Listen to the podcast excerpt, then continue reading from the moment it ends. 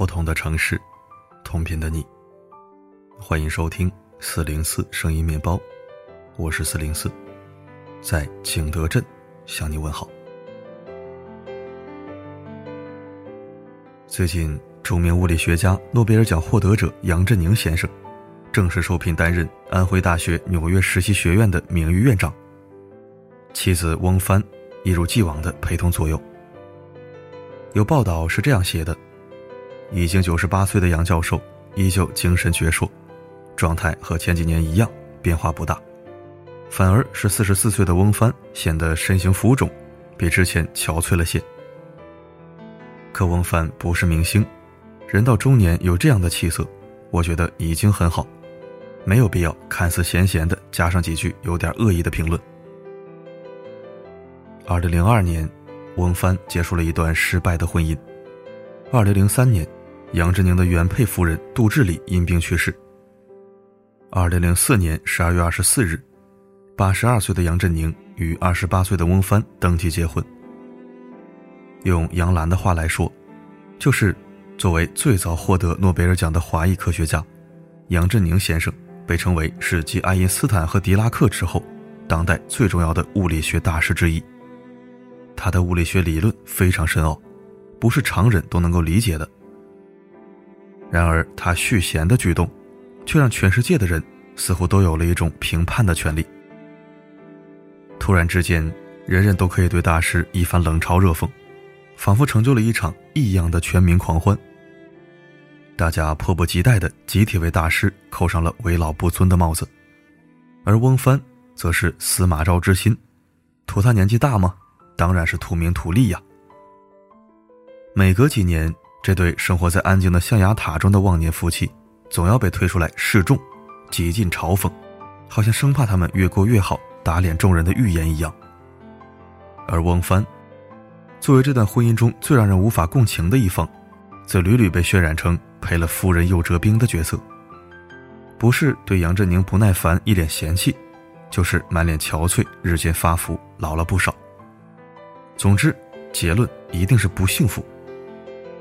比如三年前，一则杨振宁财产分割完结、翁帆结局令人心酸的新闻跳出，爆料杨振宁与前妻的子女将获得现金资产，而翁帆获得现居别墅的使用权，重点是没有产权。虽然杨先生的助理回应说胡说八道，但翁帆被套牢的说法，还是满足了很多人的看戏心理。你看，承认这对相差了五十四岁的夫妻因为爱情而结合的现实，对很多人来说实在太难了。时间是最好的证明，无论外界如何褒贬，十六年了，总归是爱情了吧？我其实十分相信，经历过那个时代人文教育的杨先生，可以准确击中翁帆的内心。翁帆笑说：“杨振宁有个外号叫杨大头。”杨振宁从小长在清华园里，五岁就可以把龙文边影背得滚瓜烂熟。这篇文章属于初中以上水平。那时的物理大师还是个调皮淘气的小男孩。我爬过清华园里的每一棵树，甚至研究过里面的每一棵草。杨振宁的父亲杨武之，是中国现代数学的先驱，留美博士，著名数学家陈省身和华罗庚。都是他的学生，但高知的他却听从媒妁之言，娶了一位没什么文化的同乡，生儿育女，且一直恩爱有加。杨振宁深受父母言传身教，不仅是学霸，为人风趣，还生性浪漫。十七岁，他暗恋过父亲的一个女学生张景朝。他回忆道：“张景朝的出现，使我心里头很烦躁。”我那天想了想，我说这个不好，这对我的前途不好，所以我就决定，说现在不是我交女朋友的时候，我现在还是应该集中注意力去学习和工作。二十二岁时，杨振宁在国立西南联合大学研究生毕业，一边等待出国手续，一边在联大附中教高中一二年级。十七岁的杜志礼就是他的学生之一。才子佳人互生好感，来不及思量，就各奔前程。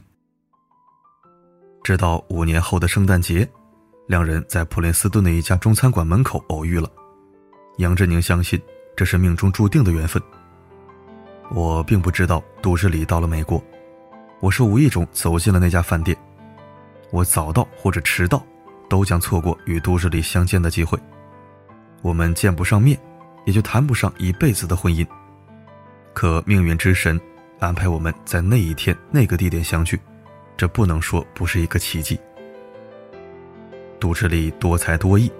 文学、音乐、雕塑，样样精通，身上既带有传统大家闺秀的贤良，又充满现代独立女性的果敢。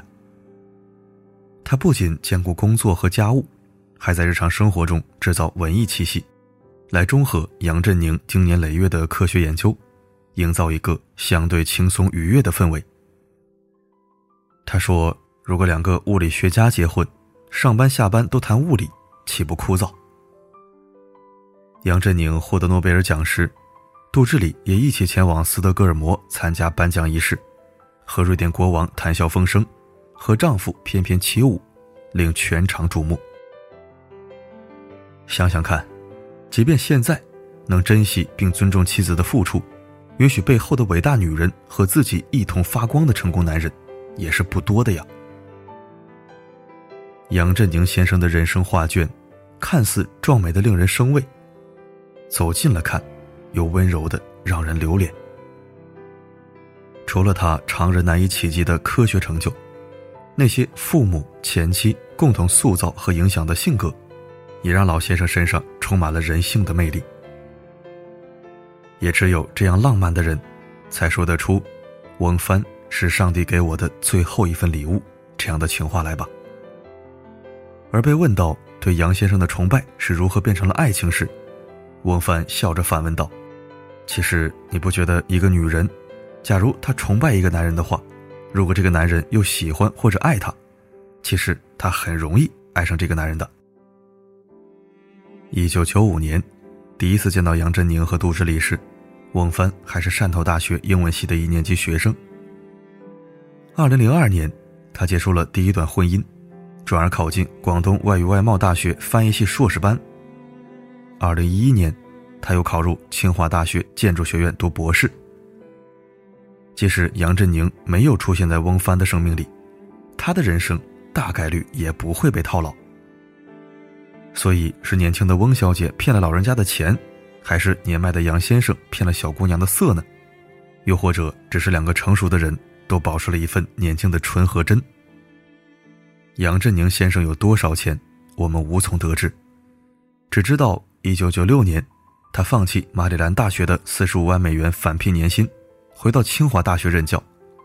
不但捐出了卖掉纽约房子所得的一百二十万美元，还每年如数捐出一百万人民币的年薪，长达二十余年。和翁帆结婚的第二年，又以夫妻名义，向他创建的清华大学高等研究院捐赠了近二百万美元。多年来设立的其他奖学金等种种捐献。更是不胜枚举。而相比之下，这对夫妻的私下生活却分外日常，即使住在所谓的别墅里，装修陈设也很普通。媒体镜头下，翁帆的装扮也十几年如一日的随性和体面，从未有过奢华的形象示人。但他却觉得，和杨振宁结婚以来，自己像是生活在象牙塔里的象牙塔里。稳定又安静，很享受这种纯净的生活状态。或许这样的灵魂才会互相吸引吧。正像2004年订婚后，杨振宁在写给亲友的信中所说的那样：“我发现现在已是一个成熟女人的翁帆，依然保有九年前智力和我特别欣赏的率真。我最近写的一首关于她的诗，其中有下面几句：没有心计。”而又体贴仁义，勇敢好奇而又轻盈灵巧，生气勃勃而又可爱俏皮，是的，永恒的青春。我也知道，虽然在年岁上已经年老，在精神上我还是保持年轻。我知道，这也是为什么翁帆觉得我有吸引力的部分原因。气象学家马歇尔·谢伯德说过一个有趣的观点：人们对科学的偏见，分别源于确认偏误，是指观念先入为主，在寻找证据来支持我们已经相信的事情；以及达克效应，则是高估了自己的能力和水平，或者说低估了自己的无知；还有认知失调，表现为无法理解现有经验以外的事物。从而去寻找一个合理化的解释。现在看来，这三种来源其实放之四海而皆准，也同样适用于对世上一切事物的偏见。就像翁帆回忆这段婚姻的开始，我们自己没什么压力，但是外界的声音很大。可见这件事上，外界和杨振宁、翁帆的认知半径存在着很大的差异。也许我们没法理解别人的选择，但至少可以选择尊重，而善良，本质上就是对不理解的事物依然保持尊重、接纳与宽容。祝他们幸福，更希望善良而宽容的人越来越多。像孩子那样哭着闹着。像大人那样安静沉稳的活得高亢低落高亢低落有个沙漏在心中荡漾感谢收听今天的文章我是特别喜欢自己也做了深刻检讨之前就有人拿杨先生和翁女士开玩笑说什么被套牢了什么短线股长线股我也听完一笑但是总觉得哪儿不对劲儿，怎么感觉有点熟悉呢？现实中不也是这样吗？忘年恋就是图钱，一个美一个丑也是图钱，反正只要不是通俗意义上的匹配，就是图钱，就没有真爱，就得图点什么。这种混蛋逻辑恶心了很多人很多年了，怎么又扯到科学家身上来了呢？人家全球闻名的科学家还能分辨不出对方是冲什么来的吗？就不说别的，现实中你找一个六十多岁的大学教授，你骗骗他试试，看看好骗吗？人家吃的米比你吃的盐都多了，一打眼就能看出你是什么东西，有多少花花肠子。所以没事嘴碎的人，都歇一会儿吧。我检讨了，那如果您也错了，也检讨检讨。不为别的，就为人家年年捐助回国建设，咱们就不能乱说话。好了，今天的分享就到这里。您有任何看法，可以在留言板畅所欲言。我是四零四，不管发生什么，我一直都在。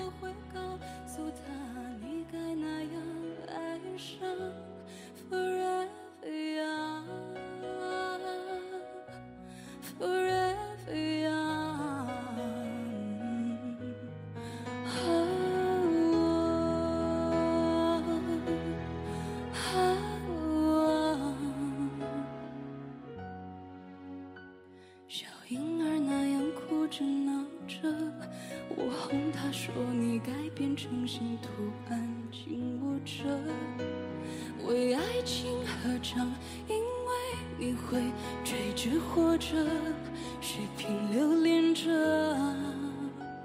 我一行一竖秒上过程，我一刀一剑折成了永恒。我不知不觉，不知不觉换我的